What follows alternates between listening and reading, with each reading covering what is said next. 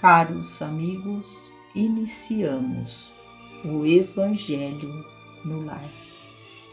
Rogamos a Deus, nosso Pai, que envie vossos emissários de luz, trabalhadores da vitória do bem, para que nos auxiliem em nosso processo de transformação, dando a cada um de nós o discernimento para dosarmos os nossos sentimentos e emoções e percebermos com maior clareza os extremismos íntimos que ainda vivemos irrefletidamente. Que o Evangelho de Jesus seja para cada um de nós o guia e o acalento para o nosso ser e que o manto de Maria de Nazaré recubra a todos os lares, a todas as famílias carentes e necessitadas de auxílio e amparo. Do livro Escrínio de Luz Ricos e Riquezas Habituamo-nos a considerar riqueza exclusivamente como sendo os chamados bens móveis, imóveis e semoventes, que constem do balanço patrimonial de instituições ou pessoas. Riqueza, porém, é todo valor que consiga atender às necessidades humanas. A abastança pode estar nisso ou naquilo. Há ricos de todas as condições. Companheiros existem que, com os títulos acadêmicos que lhes exornam a personalidade, possuem as mais avançadas aquisições de conhecimento, categorizados em si por verdadeiras enciclopédias são os ricos de cultura, ante os necessitados de instrução que se erguem do mais rigoroso analfabetismo. Temos irmãos portadores de cérebro semelhante a radar precioso, assimilando sugestões e projetos das esferas superiores suscetíveis de resolver os grandes e os pequenos problemas da humanidade.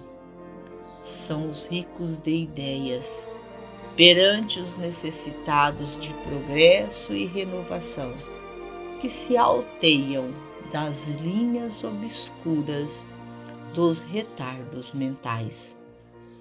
Milhares de pessoas conservam por decênios o corpo controlado e saudável, mobilizando sem dificuldade pensamento e palavra, olhos e ouvidos, mãos e pés, perfeitamente utilizáveis no serviço do bem. São os ricos de saúde, à frente dos necessitados de medicação e socorro cujo número principia no catre dos paralíticos. Legiões de criaturas dispõem diariamente do ensejo de consultar os assuntos de interesse atual com a possibilidade de criar permutas e ações, trabalho e fraternidade seja para diminuir o sofrimento ou aumentar a alegria do mundo. São os ricos de oportunidade, diante dos necessitados de recursos primários para a sustentação da existência, dos quais as primeiras filas começam entre as mães anônimas e esquecidas no cativeiro de aflitivas obrigações. Em toda parte, há ricos de fé viva, de coragem, de equilíbrio, de compreensão e todos são chamados a repartir os dons que entesouram. A avareza do coração é pior que a sovinice do cofre. Sabemos, além do mais, que a providência divina estabelece educação e apreço, dignidade e trabalho, afeição de riquezas destinadas a todos. Vejamos, assim, que valores possuímos em abundância e procuremos agir e servir na edificação da felicidade geral. Emmanuel.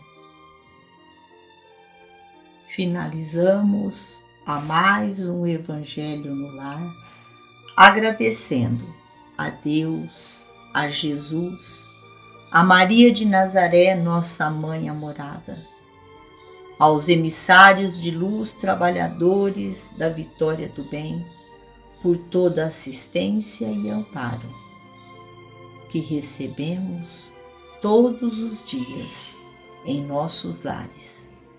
Gratidão, ó Deus. Gratidão, Mestre Jesus. Uma boa noite a todos. Fiquem com Jesus e até amanhã, se Deus assim o permitir.